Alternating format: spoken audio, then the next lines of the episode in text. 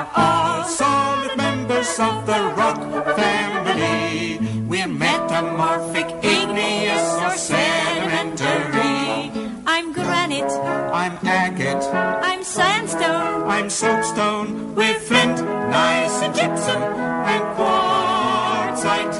I'm limestone. I'm pumice. And I am mica schist.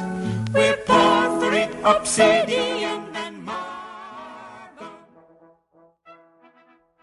Hallo und herzlich willkommen zu einer neuen Ausgabe des AstroGeo Podcast.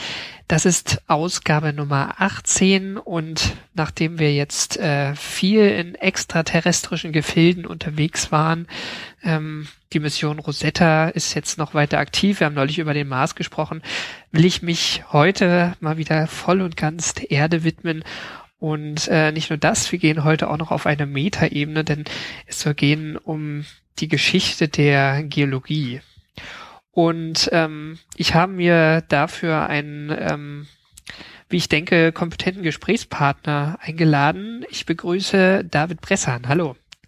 Ja, hallo an alle Zuhörer und an den dir, Karl. Ja, ähm, ich kenne dich eigentlich nur ähm, aus dem Kontext äh, deines Blogs oder eigentlich müsste man sagen äh, deiner Blogs. Also du betreibst ja die Geschichte der Geologie, den werden wir auch verlinken. Und du bist der einzige Blogger, den ich kenne, der dreisprachig bloggt. Wie kommt's denn dazu? Ähm, ja, ich hatte in der Schule Englisch, aber aufgewachsen bin ich eben hier in Tirol, genauer gesagt Südtirol, und das ist eben, da es an der Grenze liegt zum deutschsprachigen Raum, Deutsch und Italienisch Muttersprache. Ich möchte mich jetzt schon entschuldigen, wenn ich eventuell in den Tiroler Dialekt ableite. Genau, da, da werde ich dich von abhalten, hoffe ich. Ähm, aber das heißt, du bist eigentlich äh, flüssig in Deutsch, Englisch und Italienisch. Es geht, es geht. Also Deutsch ist die reine Muttersprache, Italienisch Zweitsprache und Englisch. Naja, schreib, zum Schreiben reicht's. Okay. Wie bist du denn äh, zu, zum Bloggen gekommen? Also speziell zum Thema, Äh. zu deinem Thema? Also äh, ich bin ausgebildeter Diplomgeologe, äh, freiberuflich unterwegs, also hauptsächlich so ingenieurgeologische Fragestellungen, habe allerdings an der Universität als Abschluss über Permafrost und Gletscher eine Arbeit verfasst und vor allem bei Gletschern äh, die letzten Hochstände, also die Variabilität der Gletscher in den letzten 200 Jahren ga- gibt es viel historisches äh, Material. Und das habe ich eben aufgearbeitet und da ist mir eigentlich bewusst geworden, dass auch viele Vorstellungen äh, von der Geologie oder wie sich Gletscher bilden im Laufe der Zeit sich gewandelt haben. Und da ist mein Interesse erwacht, äh, sich auch mit der Geschichte der Geologie, also mit der Entwicklung über die Zeiträume der geologischen Ideen. Es ist ja nicht nur die Erde, die sich entwickelt, sondern auch, wie wir die Erde verstehen, hat sich in den letzten 200 Jahren beträchtlich gewandelt. Und äh, über einen Kollegen, der einen Blog betrieben hat über Fossilien, bin ich zum Online-Bloggen gekommen und führe es auch als reines Hobbymäßig äh, so weiter. Mhm. Und äh, die, die Geschichte der Geologie, das ist auch ein Hobby von dir? Hast du das im Studium irgendwie belegt oder ist das alles so, so nebenher, neben deiner geologischen Tätigkeit sind so angelesen? Angelesen, also reines Hobby. Weil, weil es gehört ja, also wenn man deinen Blog so verfolgt, da gehört ja schon eine ganze Menge dazu. Also äh, du, du hast immer schon schöne alte Grafiken. Ich habe immer den Eindruck, du, du musst wahrscheinlich eine ziemlich gute, gut ausgestattete Bibliothek zu Hause haben, oder? Äh, es gibt einige, äh, einiges an Fachliteratur und dann entsprechend eben auch äh, Gruppen oder Arbeitsgruppen. Also in vielen Ländern, vor allem in englischsprachigen Ländern, ist ja die Geschichte der Geologie auch wirklich ein Universitätsfach. Also das wird ernsthaft erforscht und da gibt es Kongresse und alles Mögliche. Und eine große Quelle sind natürlich die ganzen frei zugänglichen Bibliotheken im Internet, weil vieles, was außerhalb des Urheberrechts liegt, ist im Internet frei zugänglich. Und das ist natürlich eine wahre Schatzkammer für einen, sagen wir, Hobbyhistoriker. Okay, okay. Also dieses, was sind das mittlerweile, 90-jährige Urheberrechts nach dem, nach dem Tod eines Verfassers, das ist bei diesen Quellen, mit denen du dich beschäftigst, sozusagen meistens abgelaufen schon. Ja, Mhm. also in 150 Jahren Mhm. sollte alles rechtlich in Ordnung gehen. Ja, sehr spannend. Ähm, ja, du bist jetzt kein, ähm, sag mal, Akademiker auf dem Bereich der Geschichte der Geologie, aber wir wollen ja hier auch nur so eine, einfach mal einen allgemeinverständlichen Abriss liefern. Ähm, wo würdest du die Ursprünge der, der Geologie denn ansiedeln? Also das ist ganz interessant. Ich bin vor einiger Zeit äh, entdeckt, dass es äh, theoretisch schon eine geologische Karte aus dem Jahr 1000 vor Christus gibt. Und zwar ist das der berühmte Turiner Papyrus. Der ist eben so benannt, weil er in Turin aufbewahrt wird. Wurde um die Jahrhundertwende im 19. Jahrhundert entdeckt und wurde datiert, wie ich jetzt gerade lese, auf 1160 vor Christus. Und äh, es ist, handelt sich um eine topografische Karte, die eben einen Fluss zeigt. Und an diesem Fluss sind auch Berge eingezeichnet und da wurden auch die Steinbrüche eingezeichnet. Beziehungsweise die Berge wurden in verschiedenen Farben ausgehalten, je nachdem, welcher Gesteinstyp dort abgebaut wurde. Und da gibt es einige Historiker und Geologen, die sagen, ja, genau genommen, das könnte man schon zu, äh, zur ersten geologischen Karte zählen.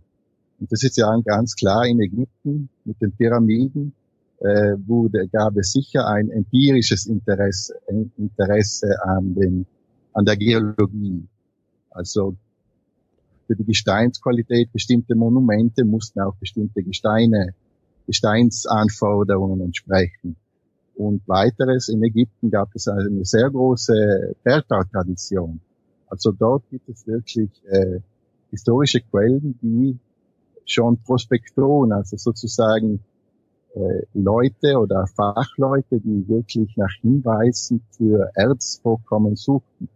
Also theoretisch jede Zivilisation braucht einen Geologen. Mhm. In dem Moment, wo, wo, wo jemand äh, Gebäude bauen will aus Stein, äh, da fängt es eigentlich schon an, ne? Eben, also Ja, wie gesagt, sobald man schon mal Metallverarbeitung, Steinfundamente, also auch bei den Pyramiden, das ist auch ganz interessant. Die großen Cheops-Pyramiden wurden wirklich auf einer Kalksteinebene erbaut, die fähig war, das Gewicht zu tragen. Es gibt einige ältere Pyramiden, die wurden auf Sand gebaut und die sind inzwischen äh, teilweise schon zusammengebrochen, weil die Fundamente einfach, das Gewicht konnte von den Fundamenten im losen Sand nicht getragen werden. Mhm. Also ganz interessant, auch da schon ingenieurgeologische äh, Fähigkeiten. Fähigkeiten nicht als Wissenschaft, aber sicher als empirisches Wissen. Man sagt ja ähm, oft über die Astronomie, das sei die, die älteste Wissenschaft der Welt. Also als Wissenschaft ist sie das wahrscheinlich auch, aber die, das, das Geowissen oder das, das Wissen über Gesteine und was man damit so anzufangen hat, ist wahrscheinlich schon ähnlich alter, ne? Sicher, sicher. Wobei eben Astronomie, da gab es wirklich dann auch Berechnungen. Das ist vielleicht der Unterschied. Mhm. Wie gesagt, äh, bei der Geologie auch weit bis hinein ins Mittelalter äh, fußte vor allem auf das empirische Wissen. Zum Beispiel auch der Bergbau. Im Bergbau gibt es sicher, also wenn man heutzutage auch mit Mineuren spricht, diese unterscheiden sehr wohl verschiedene Gesteinsqualitäten, verschiedene Gesteinstypen, aber sind natürlich nicht so sehr an der Theorie hinter den Gesteinen, also an ihrer Entstehung äh, interessiert. Aber rein empirisches Wissen kann die Geologie auf eine sehr, sehr lange Tradition zurückgreifen. Mhm. Ja, genau. Und auch gerade die, die großen Zivilisationen in der Antike, also bis zum, zum Römischen Reich, da gehörte ja schon einiges geologisches Wissen dazu. Also ich war mal auf einer Exkursion auf Elba, wo ja sehr viel Eisenerz abgebaut baut wurde, schon zu etruskischen Zeiten und dann auch später zu römischen Zeiten. Und äh, da war ich schon sehr beeindruckt, auch wie was für hohe Eisengehalte die ähm, produzieren konnten dann in ihren Verhütungsverfahren. Es ist ja auch im Römischen Reich eben, da wurde zum Beispiel in England, England war für die Römer deshalb von Interesse, weil es dort viele Zinnminen gibt. Also, wie gesagt, die Zivilisation, die sich äh, nach neuen Rohstoffen ausdehnte. Gab es denn in der Antike, bleiben wir vielleicht noch kurz in der Antike, gab es ähm, da schon irgendwie eine Vorstellung davon, wie Gesteine entstanden sein könnten? Also das, was man heute eigentlich so als die, die, das, die wissenschaftliche Komponente der, der Geologie betrachtet. Also, wie gesagt, rein, rein, es gibt Überlegungen, vor allem von äh, Theologen, also von, von, von religiöser Seite, die natürlich die Gesteine äh, sehr oft mit der Sintflut, als Sintflutablagerungen erklärte. Beziehungsweise man nahm an, dass es wird ja in der Bibel erwähnt, dass äh, Gott die Erde erschuf, dass irgend und teilweise versuchten eben äh, Theologen diese einfache Beschreibung wissenschaftlich äh, zu erklären, indem sie sagten, ja, Gott bewirkte eine Art von Kondensation der Materie und diese Materie kondensierte um einen, sagen wir, einen Kern, einen zentralen Kern und da wurde Schicht um Schicht die verschiedenen Gesteine abgelagert. Also das ist eine Erklärung und dann ist auch ganz interessant, dass in der frühen, nennen wir sie mal Geologie, auch sehr viel die Alchemie mit hineinspielte.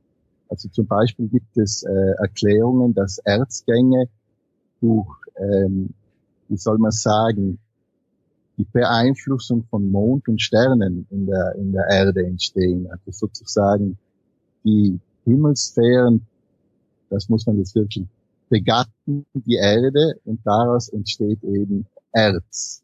Also, mhm. Es ist ein Tröpfchen Wahrheit drin, ne? Ein kleines Tröpfchen. Ja, ja wenn man denkt, wie das Eisen, Eisen oder Gold wurde ja kürzlich eine, eine Publikation, dass das hauptsächlich aus dem Weltall stammt. Und auf der Erde durch Meteoriten damals vor vier Milliarden Jahren, wie wir heute wissen, äh, abgelagert wurden auf der Erde. Eigentlich sind das ja schon so die ersten extrem groben Modelle ne? der, der, ähm, ja, der Entstehung der Erde ja, und die, die spielen auch äh, lang, eine lange Zeit eine Rolle, weil, wie gesagt, die biblische Vorstellung, dass die Erde aus dem, aus dem Wasser oder aus der Kondensation entstand, spielte bis weit in der zweiten Hälfte des 19. Jahrhunderts mit dem Neptunismus, also mit dieser großen Lehre äh, weiter. Also bis, bis zum Ende vom 19. Jahrhundert teilweise spielen diese Vorstellungen, die eben auf diese äh, Bibelinterpretationen äh, fußen eine sehr, sehr große Rolle. Mhm. Ähm, genau, dann können wir ja vielleicht mal, wir bewegen uns ja schon so ein bisschen in die Richtung von der Antike in das Mittelalter überwechseln. Also wir haben jetzt gelernt, also im, äh, in der Antike ähm, kann man das, was, was man vielleicht als Geologie bezeichnen könnte, vor allem ähm, dem, dem Bergbau zuschreiben oder halt einem, einen gewissen Wissensschatz, einen praktischen Wissensschatz, der, der für den Bergbau halt wichtig war. Ähm, und bei der, bei der Theorie dahinter spielte Religion eine große Rolle. Das war im Mittelalter wahrscheinlich zunächst mal nicht anders. Sehr lange Zeit im Mittelalter, mhm. also eben den ersten Werken von äh, Agricola. Der ist ja sehr berühmt in der Geschichte der Geologie, weil er da eines der umfangreichsten Werke über den Bergbau äh, um 1500 äh, herausgebracht hat. Das ist eines der Hauptquellen, wo wir überhaupt über den Bergbau des Mittelalters wissen. So der hat wirklich angefangen von, äh, wo man ein Bergwerk errichten sollte, also rein von geologischen Standpunkten her, aber auch rein wirtschaftlichen empfiehlt eben, dass ein Bergbau immer in der Nähe von äh, Wald oder von einem Fluss sein soll, damit der Bergbau äh, die Hütten natürlich erbaut werden können, aber auch die Schmelzöfen befeuert werden können. Und er beschreibt dann auch eben, wie man verschiedene, wie man die Erzgänge im Gebirge erkennen kann, wie man sie auch vermessen kann. Und das ist eben insofern auch interessant, weil dort die ersten Wurzeln für eine geologische Karte gelegt werden. Also es gibt mehrere Bilder in seinem Werk, wo er eben den Verlauf von diesen Erzgängen äh, aufzeichnet und er erwähnt eben dass, äh, den Unterschied zwischen seigeren und vertikalen Erzgängen und er erwähnt sogar schon äh, Störungen, Falten und Störungen.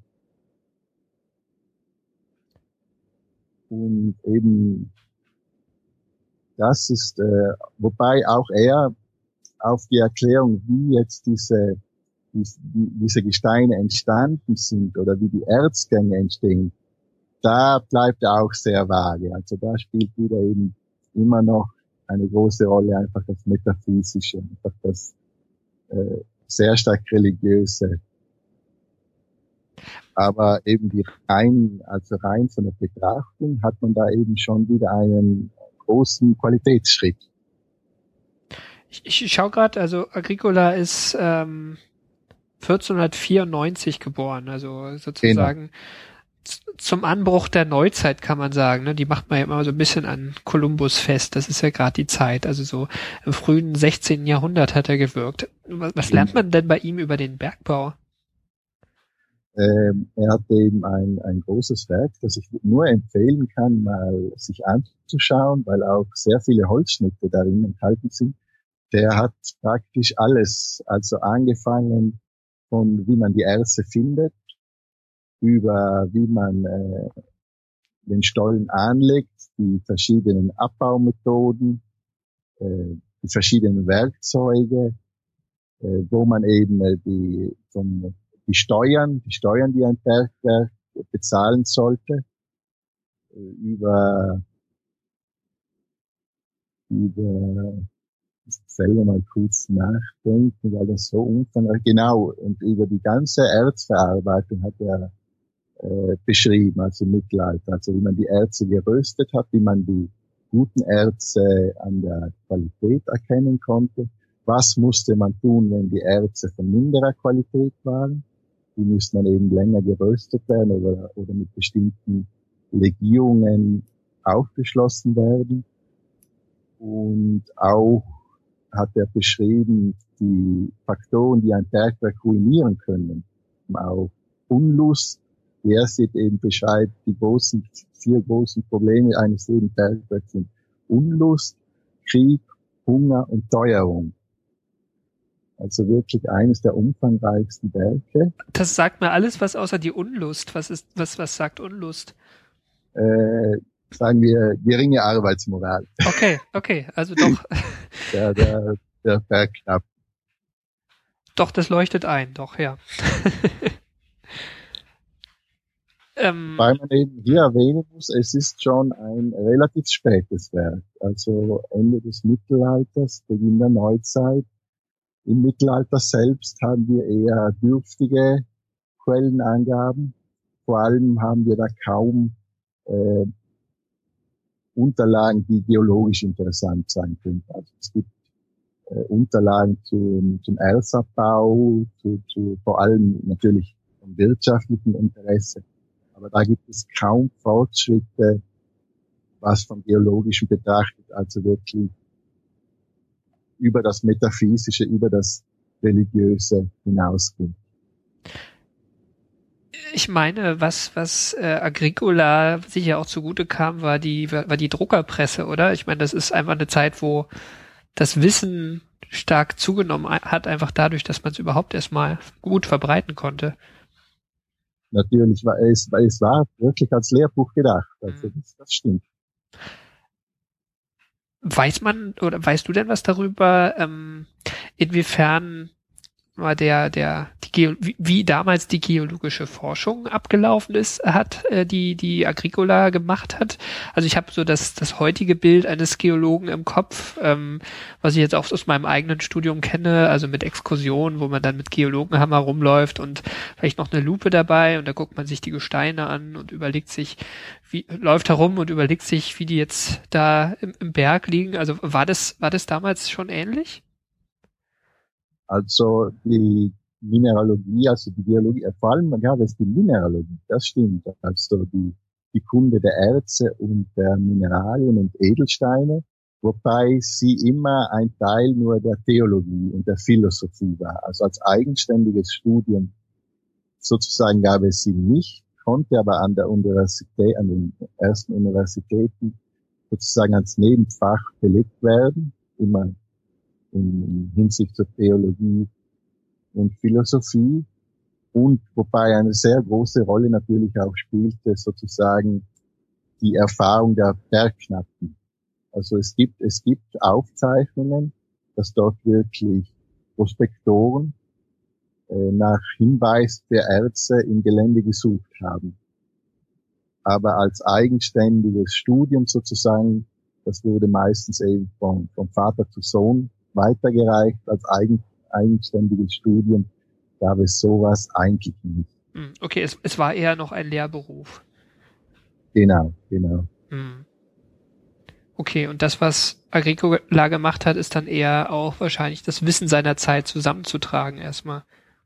Ja, also das ist eindeutig äh, die, die Tradition von vielen Werken der damaligen Zeit. Also er hatte sicher ein unglaubliches Wissen über, über die Ideen und Erfahrungen anderer Autoren, aber dass er wirklich vieles selber erforscht hat im heutigen Sinne, das, das ist eher nicht der Fall. Mhm. Aber, aber er lag ja damals, das war gang und gäbe. Also äh, ältere Autoren zu zitieren und ihr Wissen sozusagen zu sammeln und neu aufzulegen, war ja wirklich der Wissenschaftsbetrieb der damaligen Zeit. Also da würde man heute vielleicht etwas anderes sehen, aber zur damaligen Zeit natürlich. Und wie gesagt, auch er, er war ein, ein, Prakt, ein, ein praktisch arbeitender Mensch. Also das, das sieht man auch äh, von seiner Schreibweise ganz kurios zu erwähnen. Äh, er erwähnt Wünschelrouten, also die Wünschelrouten, die auch heute noch teilweise verwendet werden. Aber nicht mehr in der geologischen Forschung, ja?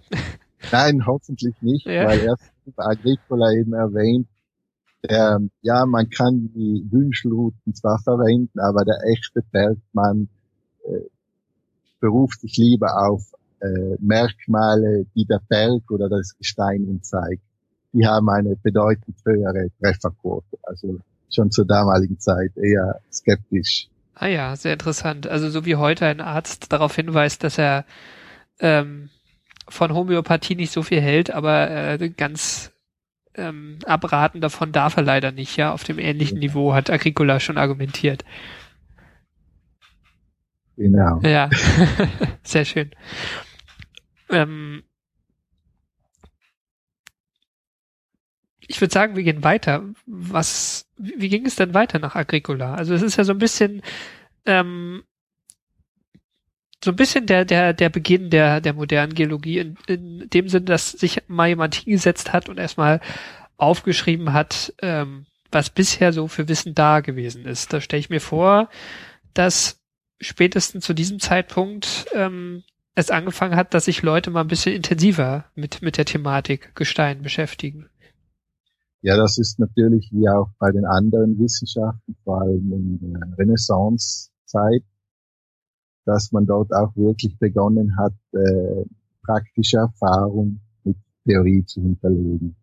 Und da darf natürlich ein Name nicht fehlen. Das wäre Steno, also dänisch Nikolaus. Muss ich kurz mal nachschauen. Ähm, weil es ist eigentlich der lateinische Name Steno, den wir immer, ah, Stenson. Genau, Nikolaus Stenson ist sein dänischer Name und wie damals üblich hat er eben sich den lateinischen Zusatznamen äh, Niels Stenson, Entschuldigung. Und hat sich eben den lateinischen Namen Nikolaus Steiner zugelegt. Der ist eben jetzt von 1638 bis 1686 unterwegs in Italien, eben auf Einladung des, damaligen, des damaligen Grafen von Florenz unterwegs war in der Toskana. Und das ist ganz interessant. Er ist eben einer der ersten, der Schichten, also der Sedimentschichten beschreibt, sie auch äh, also theoretisch erklärt, aber immer noch, das merkt man, da ist noch immer noch die Tradition des der Bibel. Er erwähnt nämlich, dass sie wahrscheinlich durch den, die Sintflut abgelagert wurden. Also es ist ein entscheidender Schritt, dass er sagt, ja, also das sind jetzt eindeutig äh, Schicht, also Sedimente, die Fossilien enthalten. Fossilien sind eben wirklich die Überreste von ehemaligen Tieren.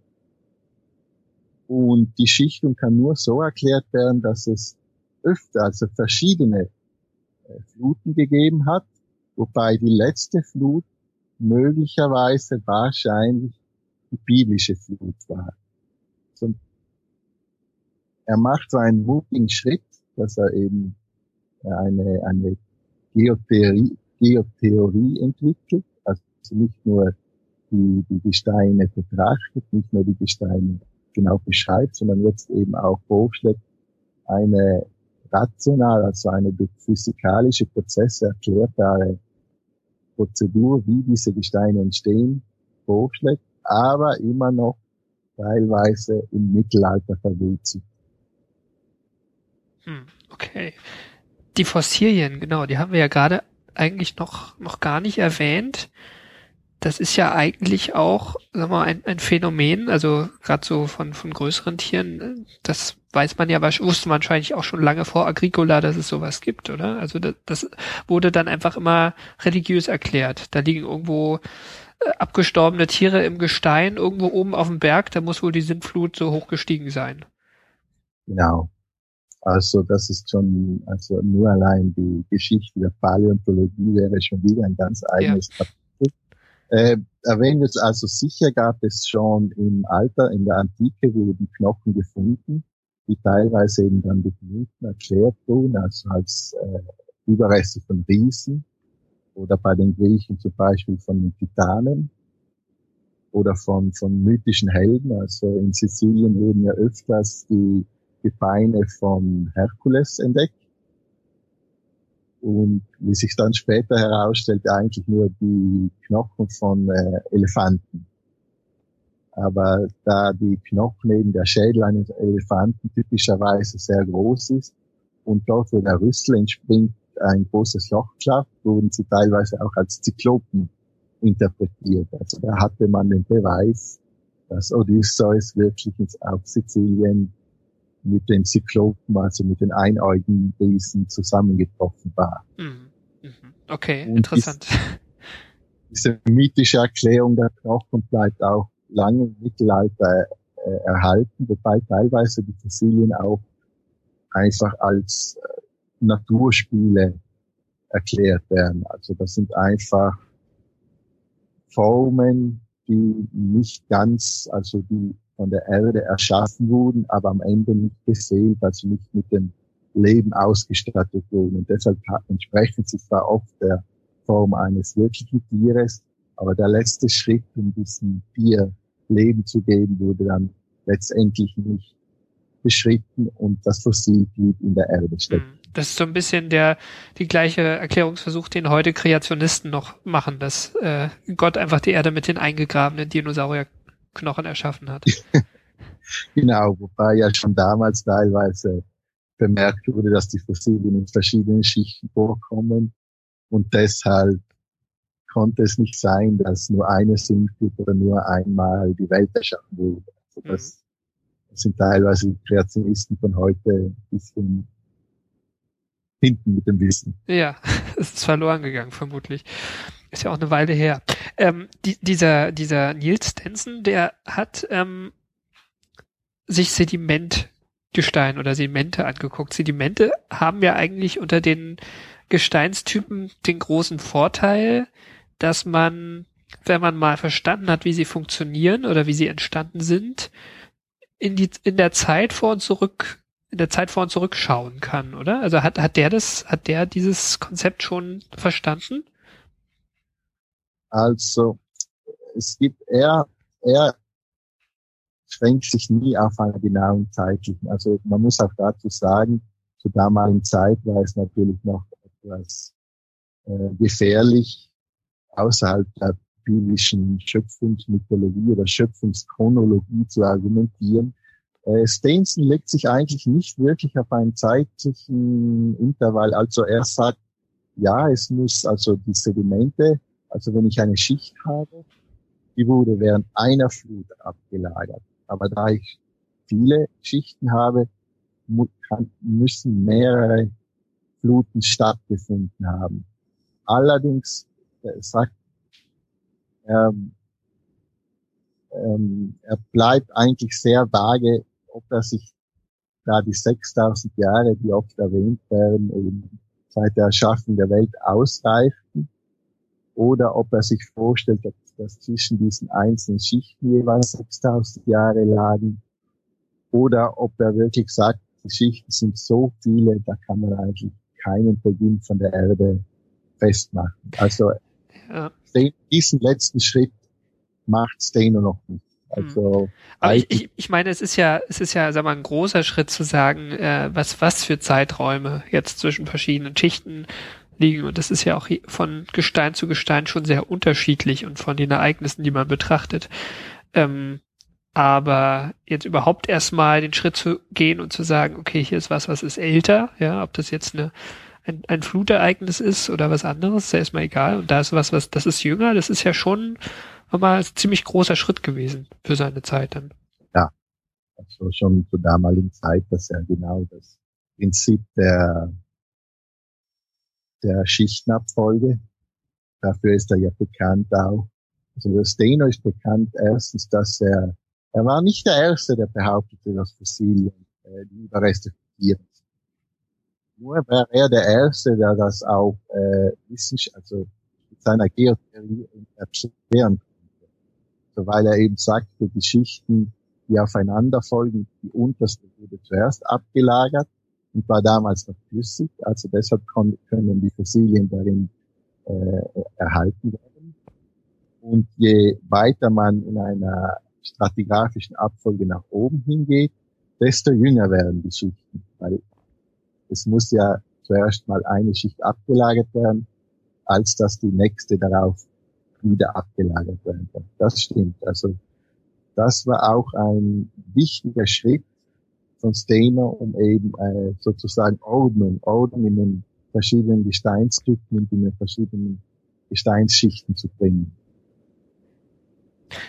Genau, ich meine, das ist ja schon eine Schwierigkeit. Also wenn ich an mein eigenes Studium zurückdenke, es gibt ähm, es gibt eine Unzahl an, an Mineralien allein. Es gibt ähm, diese drei großen Typen von, von Gesteinen, also neben den Sedimentgesteinen gibt's noch äh, ähm, magmatische Gesteine, also dass das Vulkane über und unter der Erde so hinterlassen und am Schluss gibt's auch noch metamorphe Gesteine, also die in der Tiefe irgendwie noch durch Druck und Temperatur umgewandelt wurden. Und ähm, es gibt so eine große Bandbreite, ähm, dass das ist ja nicht, nicht, nicht ganz ohne, ne? Also wenn man, also wenn der, dieser Steno jetzt in ähm, Italien unterwegs war, da gibt's ja schon tendenziell eher, eher viele Sedimentgesteine. Ähm, also man muss sich dann schon irgendwie auch in der Gegend umgucken, wo, wo es nicht allzu kompliziert ist erstmal, ne? Da muss man auch Glück haben, mhm. genau. Weil die, eigentlich waren ja die Sedimentgesteine die ersten, die als solche erkannt wurden äh, das eben durch Ablagerungen entstand. Und dann wurde eben dieses Prinzip sehr oft auf die magmatischen und auf die Metamorphen übertragen. Weil das Problem bei den letzten zwei Gesteinsklassen ist ja, dass man da die Entstehung sozusagen nicht live betrachten kann. Bei einem Sediment, bei einem Sediment, wenn ich bei einer Flussmündung stehe, die in ein Meer mündet, kann ich zum Beispiel sehen, dass der Sand und der Ton, der an oder vom Fluss herbeigeführt werden, ja sich dort ablagern und sozusagen den ersten Schritt äh, eines Gesteins, der Gesteinsbildung kann ich dort äh, betrachten. Allerdings bei den magmatischen und metamorphen Gesteinen, das ist ja auch heute noch ein großes Problem, kann ich die Prozesse, die diese Gesteine bilden, eigentlich nicht direkt beobachten. Und deshalb die magmatischen und metamorphen Gesteine haben sehr lange Zeit eben sehr, für eine sehr lange Zeit noch nicht erklärt. Also teilweise Metamorphite, die Genese von Metamorphiten oder magnetischen Gesteinen wie Granit wurde erst im 20. Jahrhundert teilweise erklärt. Und noch vieles bleibt unklar. Hm. Ja, ja, ich meine, dieser Sedimentationsprozess ist ja auch einfach der, der unserer eigenen Welt am, am nächsten ist. Ne? Wahrscheinlich ist es so einfach zu erklären. Genau. Okay, also wir, wir haben jetzt Sedimentgesteine. Äh, wie ging es denn weiter? Also das äh, Kuriose oder das etwas Traurige ist, dass eben die Werke von äh, Steno für fast 60 Jahre eigentlich nicht sonderlich betrachtet wurden. Erst später, also wir 1700, 1750 wurden seine Werke neu aufgelegt, teilweise eben von anderen Autoren neu aufgenommen. Und äh, in England, jetzt wir waren hauptsächlich in Mitteleuropa, jetzt verlagert sich der Schwerpunkt der geologischen Forschung nach Frankreich und England. Dort eben kommt es zu neuen Autoren, zum Beispiel äh, Hooke, der ein Physiker, der die Federkonstante äh, berechnet hat. Also die meisten werden das Hooksche Federkonstante kennen. Hat eben die Werke von Steno übersetzt ins Englische und eigentlich dort bekannt gemacht. Und von da an beginnt wirklich eine wissenschaftliche Erforschung der Gesteine. Also da um 1750 bis 1800 dann gibt es auch die Paläontologen, die eben die Fossilien erforschen und beginnen eben eine Abfolge der Fossilien zu erkennen und eindeutig sagen, ja, also die Sedimente, das sind wirklich verschiedene Prozesse, die diese gebildet haben. Die Erde muss auch älter sein, als wie die Bibel vorschlägt. Noch wissen wir nicht wie alt, aber auf jeden Fall zur Bildung von diesen Gesteinen müssen wir eine ältere Erde annehmen. Also sehr vorsichtige Geister schätzten so an die 100.000 Jahre. Einfach weil man gesehen hat, da ist so viel passiert, das passt einfach nicht in diese 5.000, 6.000 Jahre, was die Bibel sagt. Also allein nur ein Schicht, also ähm, in der Geologie gibt es ja den, äh, den berühmten Spruch, äh, mehr Lücke als, als, als Rekord, weil man muss sich äh, vorstellen, bei einem Schichtgestein liegt ja der größte Teil der Zeit nicht im abgelagerten Material, sondern in den Trennflächen dazwischen, also da, wo eine Zeit lang kein Sediment abgelagert wurde, da drin ist oft die größte Zeitkomponente zu, zu finden. Mhm. Wenn eine Schicht abgelagert und dann wieder erodiert wird, sind ja zwei, drei Prozesse. Also Schicht wird abgelagert, Schicht wird erodiert, dann wird ja eine neue Schicht abgelagert. Also da ist wirklich, wenn man sich überlegt, wenn man das dann hunderttausend Mal wiederholt, sehr große Zeiträume versteckt. Mhm. Und das wurde jetzt eben im späten 18. Jahrhundert bewusst. Man konnte zwar noch nicht genau berechnen, wie viel Zeit verloren gegangen war, aber man wurde sich bewusst, dass Zeit verloren gegangen Und 100.000 Jahre klingt jetzt gemessen an dem realen Alter der Erde von 4,5, 4,6 Milliarden Jahren schon noch ziemlich wenig, aber ähm, mal gemessen an dem, was, was sich Menschen vorstellen können. Also ich würde sagen, der durchschnittlich begabte Nicht-Geologe kann sich auch 100.000 Jahre eigentlich schon nicht vorstellen. Ähm, das ist ja schon ein großer Schritt zu sagen, okay, die Erde ist deutlich älter als alles, was wir irgendwie historisch fassen können. Ne?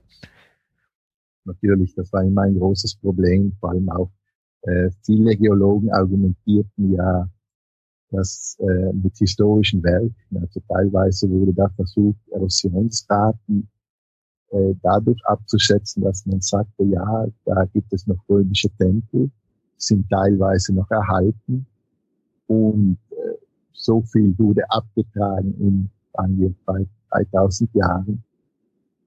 Und wenn man das dann versucht zu extrapolieren, kommt man sozusagen auf solche Werte. Aber immer war das Problem, dass man ja die geologische Zeit einfach schwer vorstellbar ist. Für Bis heute eigentlich. Bis heute. Bis heute. Okay. Das heißt, es war auch nicht ganz ohne Konflikte, ja, zu sagen, ähm, jetzt die Zeiträume, um die es geht, die sind schon lang. Selbst im 18. Jahrhundert, wo jetzt sagen wir, der, der Einfluss der Kirche auch nicht mehr so, so groß war wie jetzt, wie jetzt im Mittelalter davor. Äh, ja, bis ungefähr um 1800 äh, wurde, wurde wenig publiziert. Also erstens gab es kaum Möglichkeiten, wirklich das konkret auszurechnen und, und es wurde immer nur abgeschätzt. Aber es gab einfach keine konkrete wissenschaftliche Methode, das wirklich festzustellen. Also bis um 1800 blieb man sehr, sehr vage. Erst nach 1800 beginnt man dann wirklich eher mutiger zu publizieren und sagt, ja, das sind Berechnungen, die zumindest auf guten Schätzungen liegen. Und die werden dann auch publiziert. Und da kamen dann langsam eben von, von 100.000 Jahren zu einem Millionen Jahren. Also man muss sich ja teilweise Charles Darwin, der um 1850 sein großes Werk publiziert hat, rechnet ja auch noch mit einem Million bis 50 bis 100 Millionen Jahren äh, alte Erde. Also es war zwar schon wieder ein bedeutender Schritt, aber doch nicht, dass man wirklich über die Milliarde hinauskommt. Mhm. Vieles lässt sich natürlich einfach erklären, dass bei solchen Zeiträumen einfach der menschliche Geist aussetzen muss. Ja, und die Methoden waren auch einfach noch nicht da. Ich meine, und auch, sag mal, die, vielleicht auch der, der globale Überblick. Darwin war jetzt einer, der jetzt auch durch die Welt gereist ist und sagen, man kennt ihn durch seine biologische Arbeit, aber er war ja eigentlich auch so eine Art Universalgelehrter, weil es in der Zeit einfach noch ziemlich üblich war. Ähm, also man muss ja auch erstmal alle möglichen Orte der Welt bereist haben, um sagen zu können, ähm, wie so die, die Erdgeschichte vonstatten gegangen ist, weil das auch einfach ein globales Phänomen ist. Natürlich. Mhm. Man sieht das auch ganz interessant, dass beim großen Streit zwischen Plutonismus und Neptunismus. Die müssen wir jetzt mal einführen. Was, was, genau. was, was, was war denn, was, was sind denn das für Pole? Also was, was hatten die für ein, äh, Standpunkte? Also die, die heutige Bezeichnung Plutonismus, Neptunismus bezieht sich auf die zwei Götter. Natürlich Neptun als Gott des Meeres und Pluto als Gott der Unterwelt. Wobei die Begriffe wurden von den jeweiligen sozusagen Biologen äh, zum, als Spaß oder als Verunglimpfung des jeweiligen anderen Schule verwendet. Also die haben sich nicht selber so bezeichnet, wurden aber jedes Mal von den sozusagen Konkurrenten so benannt. Ähm, es geht einfach darum, es gab zwei große Schulen, zwei große geowissenschaftliche Schulen. Die Neptunisten sagten, dass alle Gesteine, also Sedimente, magmatische und metamorphe Gesteine, hauptsächlich durch Wassereinwirkung gebildet werden, also durch Sedimentation, teilweise durch Auskristallisation aus dem Wasser. Ähm, man weiß ja, dass aus Lösungen können sich Kristalle bilden.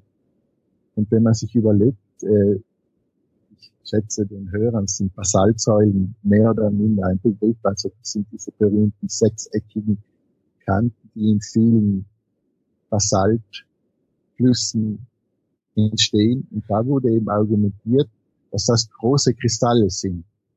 Also sehr große Kristalle, die direkt aus dem Wasser ausgefällt wurden. Die sehen ja auch ein bisschen so aus. Die sind zwar ganz schön groß für Kristalle, die können ja durchaus mal so einige Meter, Zehner Meter lang sein, aber ähm, sind ja schon sehr, sehr regelmäßig, wie so ein richtiger Ja. Kristall eigentlich. Oder oft sind es zumindest.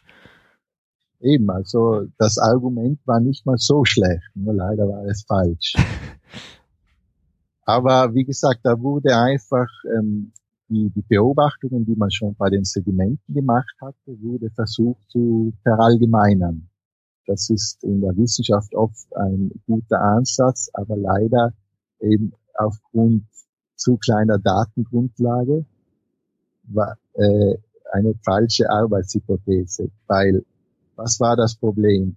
Vulkane, also wo sich wirklich magmatische Gesteine an der Erdoberfläche sozusagen entstehen, waren in, in Mitteleuropa eher selten, nämlich gar keine aktiven oder bei mir die wirklich zurzeit im Ausbruch stehen. Die einzigen Vulkane gab es in Süditalien oder in Island. In Island, wenn da ein Neptunist hingekommen wäre, hätte er sich vielleicht überlegt, ob man wirklich alle Gesteine durch, durch diese, durch die Wassereinwirkung erklären könnte. Aber damals war Island eher ein schwierig zu erreichender Ort. Die hauptsächlichen Geologen, die großen geologischen Schulen lagen in Deutschland damals, heute in Deutschland. Und deshalb bevorzugte man eher eben den Neptu- Neptunismus. Weil den konnte man ja auch in Flüssen und in Seen sozusagen wirklich studieren und betrachten. Allerdings gab es dann auch allem in Frankreich und in England die andere Schule, die sagte eben, nein, Vulkane mögen zwar jetzt ein lokales äh, Erscheinung sein, spielten aber in der geologischen Vergangenheit eine sehr viel größere Rolle, da sich die Erde aus einem blutflüssigen Zustand, also Kondensation aus der Urmaterie, bildete sich eine flüssige Kugel. Diese flüssige Kugel kristallisierte aus und aus, dem, aus der Schmelze, aus der Gesteinsschmelze entstand eben die Gesteine, wie wir sie heute sehen können Mhm. die hauptsächlichen Gesteine. Der Plutonismus dann gab zu, dass diese magmatischen, also die ersten ausgefällten oder auskristallisierten Gesteine dann nachträglich natürlich durch Erosion und Sedimentation aufgearbeitet wurden und deshalb konnte man auch die anderen, also die normalen Sedimente, wie man eben die Ablagerung betrachten kann, erklären. Aber beide Schulen eben teilweise sehr extrem, also entweder Wasser spielt nur eine Rolle oder nur Feuer. Und das war jetzt, also das 19. Jahrhundert ist ja auch so, ein, so eine Hochphase des Nationalismus. Das war jetzt auch richtig so eine, so eine deutsch-britische Angelegenheit. Auch, auch. Wie gesagt, beide Seiten hatten eigentlich auch betra- gute Gründe oder hatten Daten, das zu hinterlegen. Allerdings eben muss, wenn eben der Nep- Neptunismus hatte das Problem, dass er die großen Vulkangebiete nicht studiert hatte. Und der Plutonismus hatte vielleicht das Problem, dass er die großen Ablagerungsräume in den, in, vor allem in den Meeren, äh, nicht, nicht erreichen oder nicht studieren konnte. Und so versuchte jeder natürlich nicht bewusst, dass seine Datengrundlage nicht ausreichte, trotzdem seine Hypothese durchzudrücken. Also auch Geologen sind nur Menschen. Ja. Jetzt, jetzt nochmal, warum war diese, diese plutonistische Schule eher in, in Britannien angesiedelt? Äh, gab es da genug, also aktive Vulkane gibt es ja da eigentlich auch nicht. Gab es da genug fossile, äh, aus, erloschene Vulkane, die man studieren konnte? Also in England, also da spielt es sicher eine Rolle, dass äh, die, also die Theorie mit der glutflüssigen Erde hauptsächlich von den Franzosen, also Cuvier, der Paläontologe Cuvier und äh, Buffon waren die ersten, die das vorschlugen. Entschuldigung. Und ähm, sehr viel Austausch mit England eben bevorzugt äh, existierte. Während eben in Deutschland, da gab es die Schule von Abraham Gottlob, Gott, aha, Abraham Gottlob Werner. der eben äh, eine Bergbauschule gründete und der eben ein Anhänger des Neptunismus war. Und der bildete fast alle großen Geologen der Dame, also größten deutschen Geologen der damaligen Zeit aus. Also ich lese hier Leopold von Buch und auch Alexander von Humboldt. Mhm.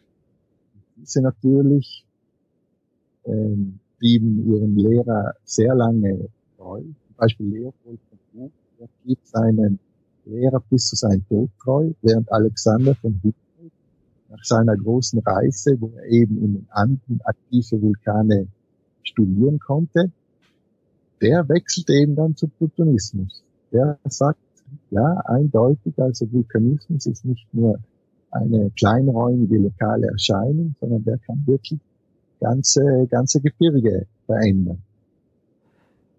Und in äh, Frankreich und England sozusagen, da entstand die Gegenschule, und eine bedeutende Rolle spielte ja dann auch Hutton, der eben um, müsste, um James Hutton, genau 1788, mhm. schlug er eben vor, aufgrund äh, von Beobachtungen. Er fand eben äh, große Granitgänge, Granitgänge, die Schiefergestein und Sedimentgesteine durchstießen. Und das konnte nur so erklärt werden, dass man eben sagte, diese Gänge können nur entstehen, wenn eine blutflüssige Schmelze von unten herauf in die Schichten des Sediments gedrückt werden, sozusagen wie eine Zahnpasta ungefähr. Und er konnte damit auch erklären, wie zum Beispiel äh, Hebungen und Senkungen von Gebirgen, konnte er mit dieser Theorie erklären. Er sagt, wenn äh, das blutflüssige Gestein von unten heraus heraufgedrückt wird, dann hebt sich ein Gebirge. Wenn dieser blutflüssige Strom versickt oder wieder zurückfließt in das Innere der Erde, dann senkt sich wieder ein Gebirge. Mhm. Die, diese ganzen Ansätze, ich, ich überlege gerade die ganze Zeit, wie es eigentlich, warum man nicht einfach gesagt hat, so wir treffen uns in der Mitte. Also wir suchen irgendwie den wissenschaftlichen Konsens, aber man hat wahrscheinlich einfach bestimmte Sachen noch nicht gewusst, die essentiell sind. Also gerade die Hebung und Senkung von Gebirgen, die einfach mit der Plattentektonik zusammenhängen, die im 19. Jahrhundert noch, diese Prozesse waren im 19. Jahrhundert einfach noch völlig, völlig weit weg und, und hätte wahrscheinlich auch jeder vernünftige Geologe abgestritten, dass sowas möglich ist, dass sich, dass sich äh, feste Kontinentalplatten bewegen können. Ähm, aber das war wahrscheinlich so, so eines der großen Probleme, dass einfach noch ein großer Teil des Puzzles gefehlt hat. Ja, natürlich. Wie gesagt, das ist einfach fehlende Erfahrung teilweise von beiden Seiten. Dann auch äh, die große Unkenntnisse des Inneren der Erde. Das war ja ein großes Problem für den Plutonismus weil der Neptunismus konnte vieles erklären und sagen, äh, kommt her, schaut euch an, also wir können sozusagen live betrachten, wie sich die, die Steine an der Erdoberfläche bilden. Dem Plutonismus fehlte da vieles. Der konnte eben nur teilweise eben so indirekte Beweise vorlegen, eben diese Gesteinsgänge, die aber eben auch anders erklärt werden konnten. Also teilweise wurden ja Granitgänge von den Neptunisten einfach als Spaltenfüllungen erklärt, indem einfach äh, die großen Kristalle sich auskristallisieren. Und weiters gab es einfach das Problem, dass eben die Plutonisten kaum äh, Beobachtungen liefern konnten. Das änderte sich erst eben später, als man begann, äh, Schmelzexperimente durchzuführen. Also wo man wirklich nachweisen konnte, dass man, wenn man eine Schmelze, eine Glasschmelze hat, wenn man die schnell abkühlt, dann entsteht eben ein Glas, weil da nicht genug Zeit ist, um große Kristalle zu bilden. Wenn ich aber die gleiche Schmelze langsam abkühle, da bilden sich eben große Kristalle aus. Und das, was zuvor nur der Neptunismus erklären konnte, also diese Kristalle, konnte jetzt auch der Plutonismus erklären. Also das war immer sozusagen ein Problem musste erst gelöst werden um den nächsten Schritt einzuleiten. Mhm. Und Also was da gefehlt hat, war sozusagen das Wissen, dass auch ein, ein flüssiges Gestein, ähm, da gibt es auch solche ähm, Lösungs-, Lösungs- und Kristallisationsprozesse wie aus, aus normalem Wasser auch. Genau, Ja. genau. Da gab es einfach kein Wissen, weil für lange Zeit auch nicht mal, da gab es nicht mal Gefäße, die den Druck und die Temperaturen lang genug ausgehalten hätten. Und da fehlte einfach dem Plutonismus eine große Überzeugungskraft. Also wie gesagt, also teilweise wurde ja der Neptunismus in seiner, in seiner, sagen wir, extremsten Form wurde ja erst gegen Ende des 19. Jahrhunderts, am Anfang des 20. Jahrhunderts wirklich komplett aufgegeben. Wie, wie wurde der oder wie wurde dieser Streit beigelegt? Also du hast jetzt diese Schmelzexperimente angesprochen. Das war wahrscheinlich eine von mehreren Aspekten. Genau, also das war natürlich eine große Bedeutung spielte eben in den Alpen. In den Alpen gibt es das Adamello-Gebiet. Und dort sind eben, das sind große thermische oder mesozoische Inklusionen. Und die haben teilweise eben dort die Sedimentschichten durchschlagen. Und im, im späten, also in zweiten Hälfte des 19. Jahrhunderts, äh, wurde dort eben entdeckt, dass äh, Granit, also das konnte man dort ganz eindeutig nachweisen, dass eben der Granit durch diese Sedimentschichten durchstößt, also auch keine Reihenfolge, also die, der Neptunismus schlug ja vor, dass diese Gesteine, die verschiedenen Gesteine entstanden dadurch, dass aus dem Wasser verschiedene Kristallisate sozusagen entstanden. Also zuerst lagerte sich Granit ab, aus dem Wasser direkt. Mhm. Dann, darauf folgte dann eben ein Kalkstein, weil das Wasser sich eben chemisch verändert hatte. Und auf diesen Kalkstein folgt dann schließlich Sand und Tonstein. Also der Neptunismus konnte diese stratigraphische sozusagen Reihenfolge, die auch nur an einigen Aufschlüssen beobachtet worden war, gut erklären. Aber jetzt entdeckte man eben einen Aufschluss, wo eben Kalkstein und Granit komplett durcheinander lagen. Also da gab es keine spezielle Reihenfolge. Und das konnte eben der Nep- Neptunismus jetzt nicht mehr erklären. Das konnte aber jetzt der Plutonismus erklären, indem er eben sagte, ja, wir haben eben diese blutflüssige Schmelze, die wird von unten hineingedrückt. Äh, Die Sedimentschichten werden teilweise verfaltet oder zerbrechen und in dieser Hohlräume dringt eben die blutflüssige Schmelze ein, die dann abkühlt und eben dann die granitischen Kristalle ausbildet, wie wir sie eben in diesen Schmelz- und Kristallisationsexperimenten schon bereits nachgewiesen haben. Und jetzt haben wir auch den Beweis sozusagen vor uns in der Natur liegen. Mhm. Das war eigentlich dann der große Wendepunkt. Also, ein, dass man wirklich äh, im Gelände nachweisen konnte, dass diese Schmelzexperimente wirklich auch in der Natur so ablie- abliefen. Und eine Rolle, spielt sicher auch, dass sozusagen die dogmatischen Geologen langsam aber sicher im Zuge des 19. Jahrhunderts ausgestorben sind. Das wollte ich gerade sagen. Die Wissenschaft hat sich auch verändert. Das sieht man ja eigentlich auch in allen möglichen Wissenschaften so äh, zur, zur Jahrhundertwende, zum 20. Jahrhundert hin. Also dass, dass dann plötzlich Leute wie, wie, wie Einstein und die ganzen Quantenmechaniker in der, in der Physik gekommen sind und sich die Physik plötzlich weiterentwickelt hat und äh, plötzlich ganz neue Denkstrukturen hervorgekommen sind. Genau. Das spielt oft auch eine Rolle, dass, man, dass einfach die Alten aussterben. Hm. Ja. Jetzt sind wir eigentlich bei der Plattentektonik, wo wir gesagt haben, wir machen jetzt Stopp. Aber vielleicht können wir es trotzdem kurz, kurz noch streifen, beziehungsweise ich weiß nicht, ob es vielleicht gibt es noch, noch andere Aspekte, ähm, wo wir kurz drüber reden sollten jetzt zum Schluss. Ähm, einer der Anlässe, warum ich dich gefragt habe zu diesem Gespräch, war ein Blogbeitrag zur ersten geologischen Karte, zur ersten modernen geologischen Karte. Also wir hatten ja am Anfang schon diesen Turiner Papyrus angesprochen.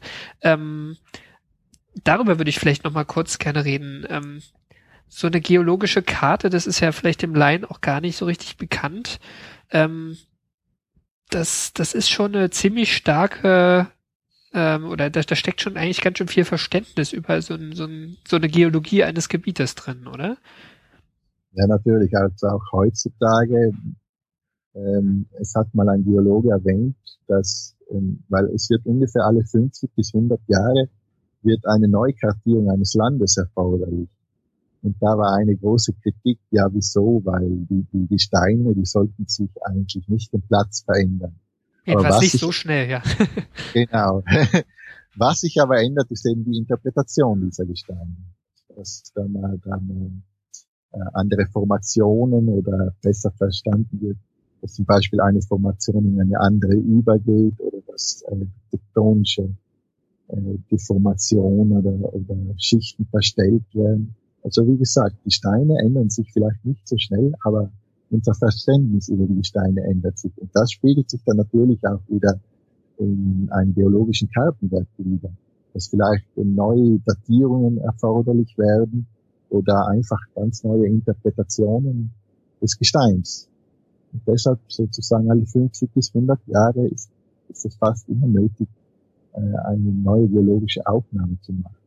Und man muss ja dazu sagen, äh, William Smith also der hat um 1850 hat er die erste brauchbare, großmaßstäbliche, also von der beinahe ganz England Karte im Alleingang herausgebracht. Das muss man sich mal vorstellen. Wobei heute teilweise zwei, drei Geologen beschäftigt sind mit kleineren Kartenwerken, die vielleicht mehr detailliert sind, aber die damalige Leistung, die William Smith, ein Autodidakt der Geologie betrachtet, das ist wirklich äh, erwähnenswert. Was hat er denn gemacht? Der hat wirklich, also zur damaligen Zeit gab es eigentlich die keine geologischen Karten im modernen Sinne, äh, außer es gab äh, Steinbruchkarten natürlich oder Karten, wo Einzelpunkte vermerkt waren, wo man bestimmte Erz und Mineralien findet.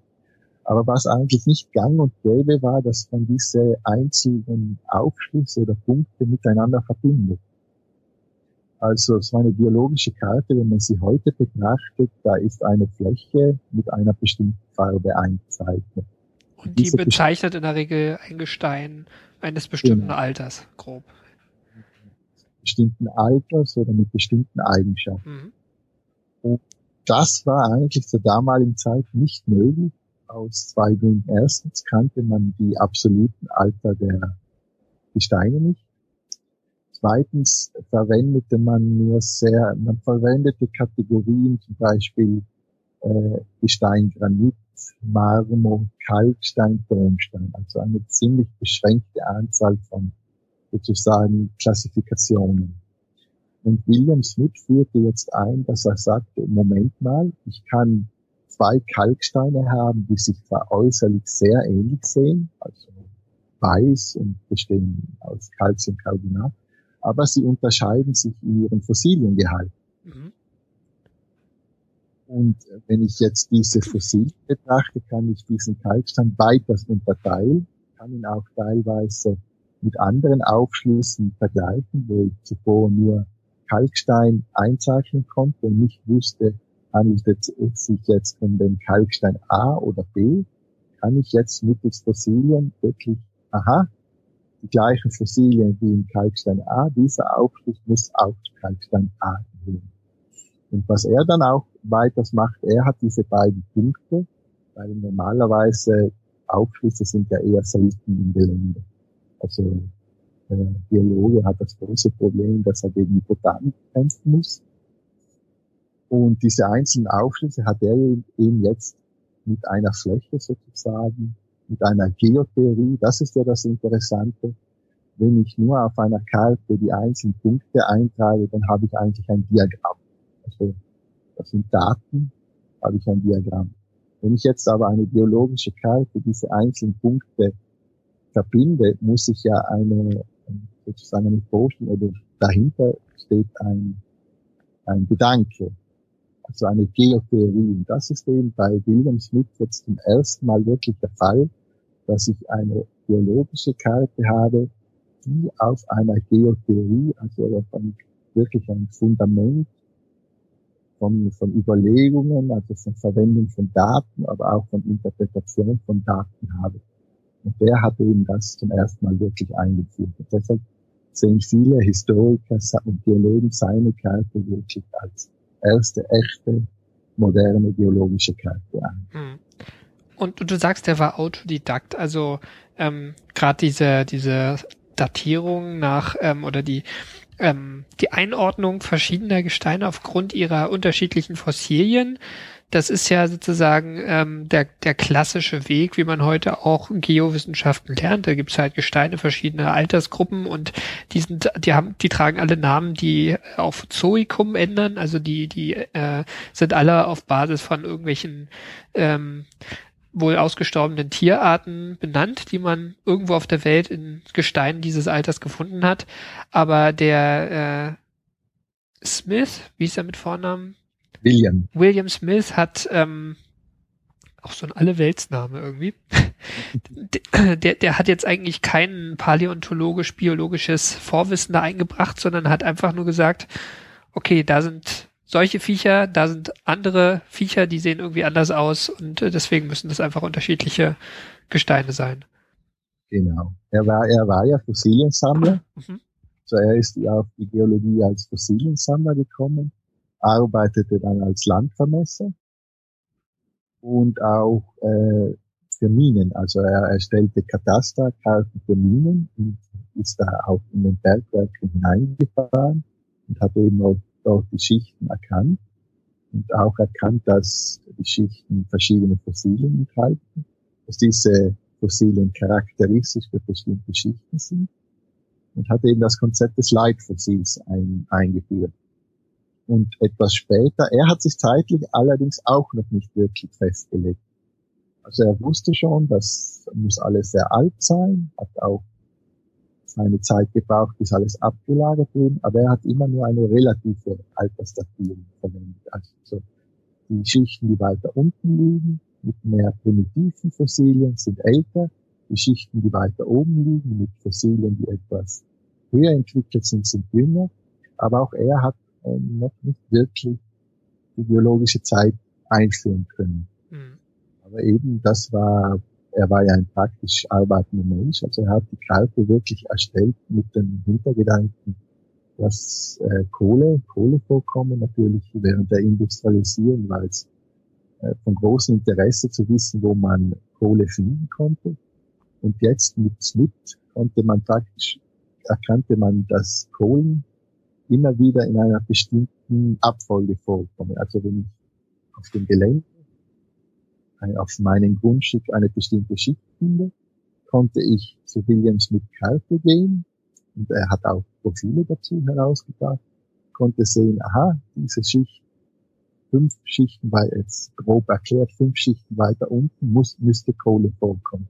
Also wenn ich dort beginne, nach unten zu graben, dann habe ich Erfolg, dann kann ich möglicherweise ein sehr reicher Mann werden. Das ist ein ganz schön wichtiges und mächtiges Wissen eigentlich.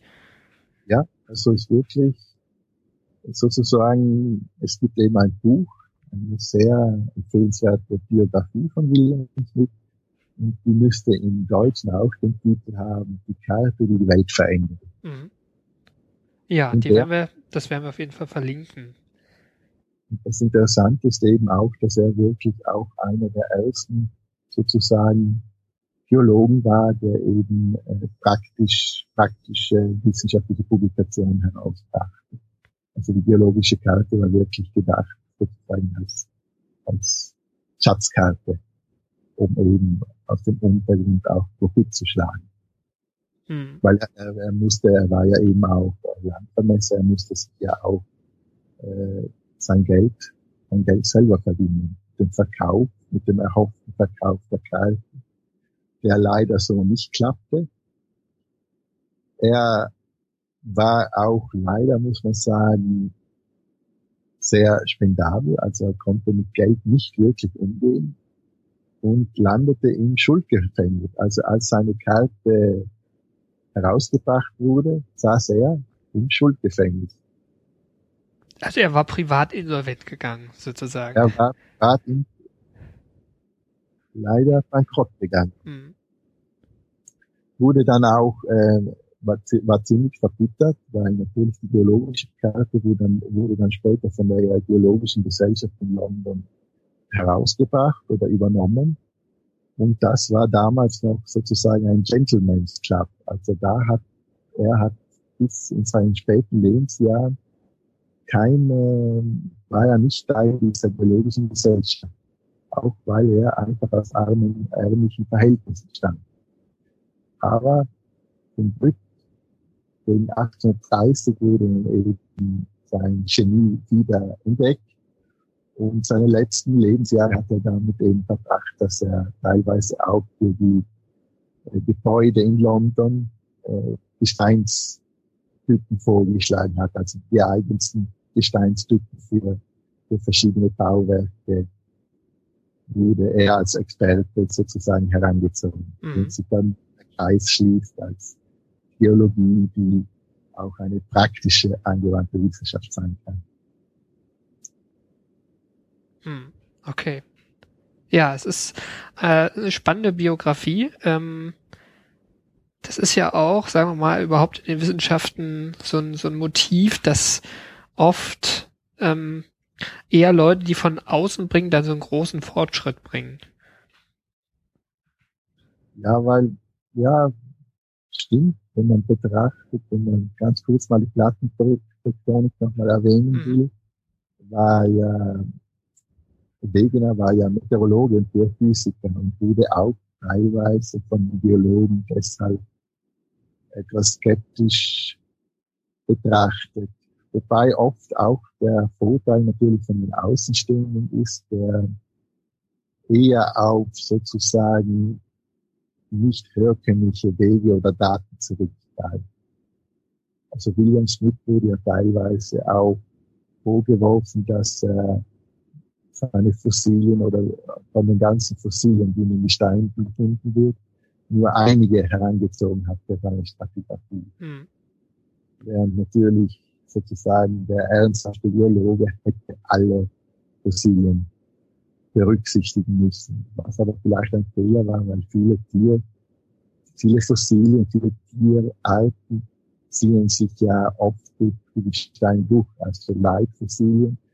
Leitfossilien sind die Tierklassen, die nur eine sehr kurze Lebensdauer hatten, also eine, eine Tierart, die nur einige Millionen Jahre lang existierte, ist natürlich die optimale, ein optimales Leitfossil, weil dort kann man dann wirklich sozusagen einen Punkt in, in der Zeit festmachen. Indem man dann Gesteine auf der ganzen Welt nach diesem Leitfossil absucht und sagt, okay, genau. das muss alles ziemlich exakt das gleiche Alter haben.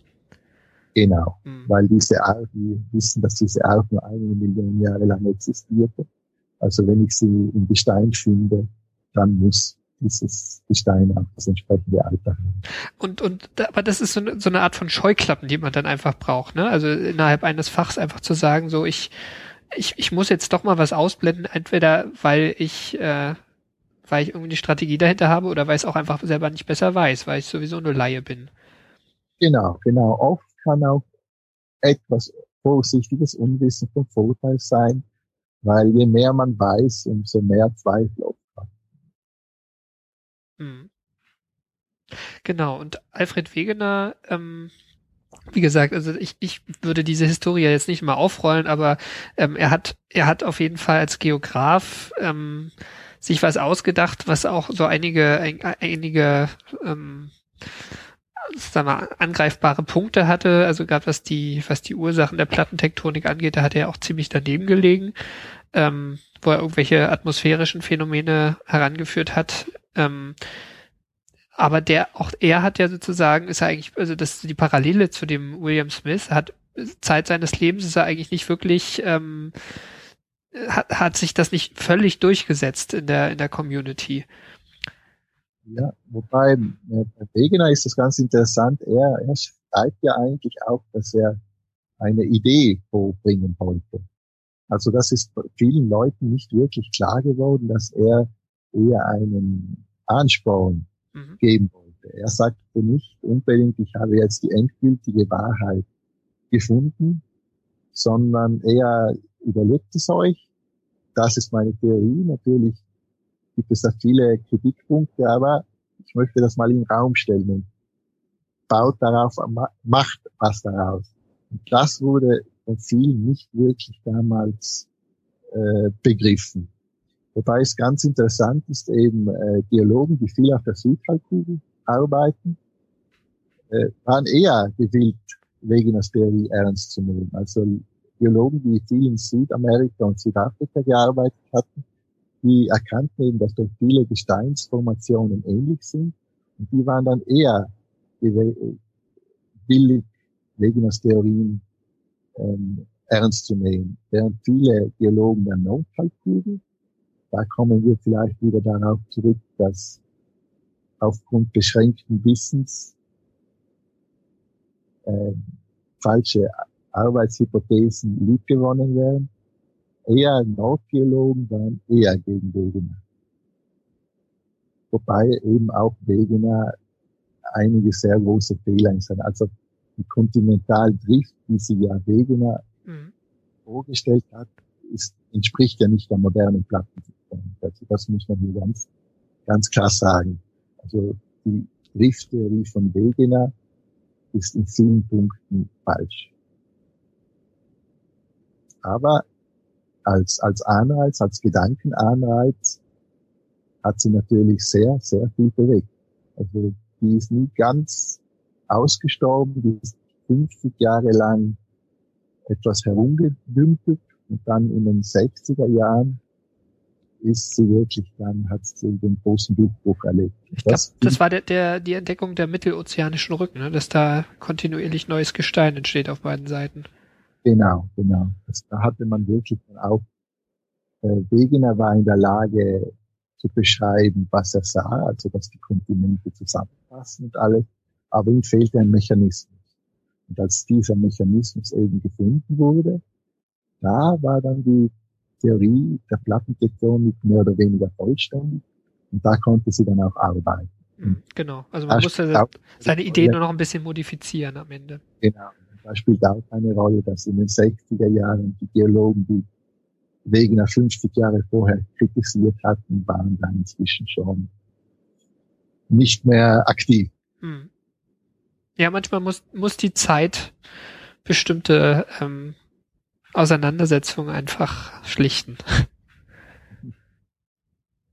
Was ich ja eigentlich faszinierend finde, man muss sich bewusst werden, also ich hatte noch viele äh, Universitätsprofessoren, die, die mir Plattentektonik beigebracht haben, die in ihrer Jugend ja ohne Plattentektonik sozusagen aufgewachsen sind. Also das ist kaum zwei Menschengenerationen her, das ist eigentlich eines der, der, der wichtigsten Theorien in den Geowissenschaften, das muss man schon sagen, äh, nicht, nicht bekannt war, nicht, keine Rolle spielte sozusagen.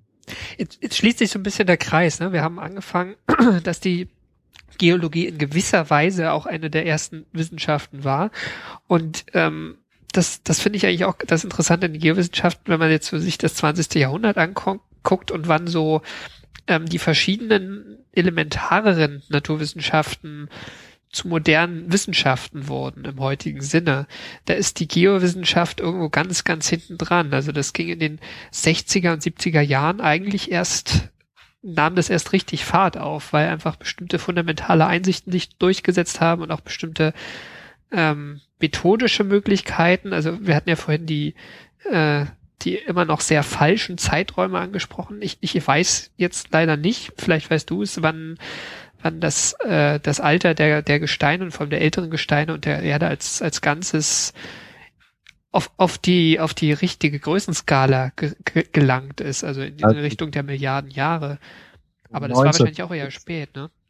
1913 wurde zum ersten Mal vorgeschlagen, dass die Erde 1,5 Milliarden Jahre hat. Okay, immerhin.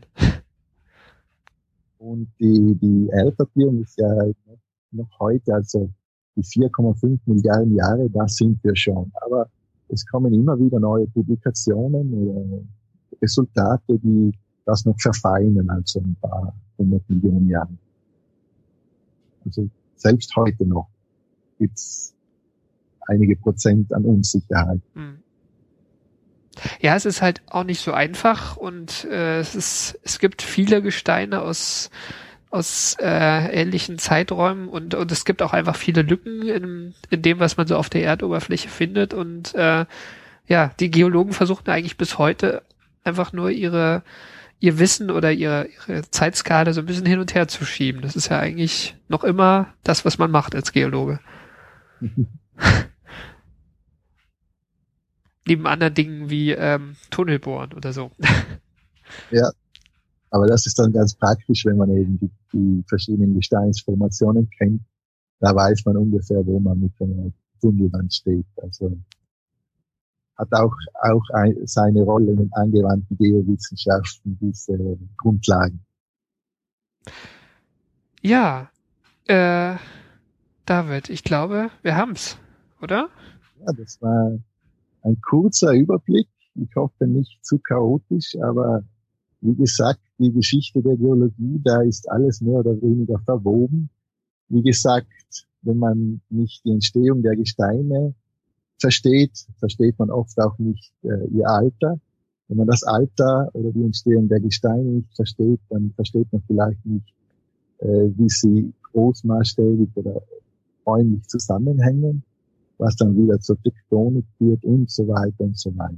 Ich hoffe, es war nicht zu viel und dass die Zuhörer äh, den Spaß also gehabt haben. Genau. Und für alles weitere gibt es die Kommentare. Ich ermuntere euch äh, auch, also euch ihr Zuhörer auch äh, gerne mal ähm, ein bisschen mehr zu kommentieren. Ich bin da ein bisschen äh, traurig, dass da so wenig kommt. Ich habe nämlich äh, festgestellt, dass über das letzte Jahr die, also das Jahr 2014, die Hörerzahlen stark angestiegen sind, also sich grob verfünf bis zehnfacht haben. Und äh, ja, ich würde mich freuen, da mehr Feedback zu bekommen zu allen Aspekten dieser Sendung. Ähm, und natürlich auch inhaltliche Ergänzungen und auch Verbesserungen sind sehr gern gesehen. Ähm, dann bedanke ich mich, David, für deine Ausführungen und auch für deine Zeit. Vielleicht können wir bei Gelegenheit zu einem äh, Detailthema dieses Komplexes, den wir jetzt nur streifen konnten, uns nochmal unterhalten. Die Skype-Qualität war leider von dem, was hier auf meinem Aufnahmegerät angekommen ist, äh, teilweise suboptimal. Ähm, vielleicht müssen wir uns doch nochmal irgendwo vor Ort treffen und äh, bei Gelegenheit nochmal, ähm, wie gesagt, einfach nochmal ein anderes Thema uns vornehmen. Ja, zum ersten Mal, glaube ich, ist nicht so schlecht, genau. Genau. Okay, dann vielen Dank fürs Zuhören und bis zum nächsten Mal. Bitteschön. Ciao. Servus.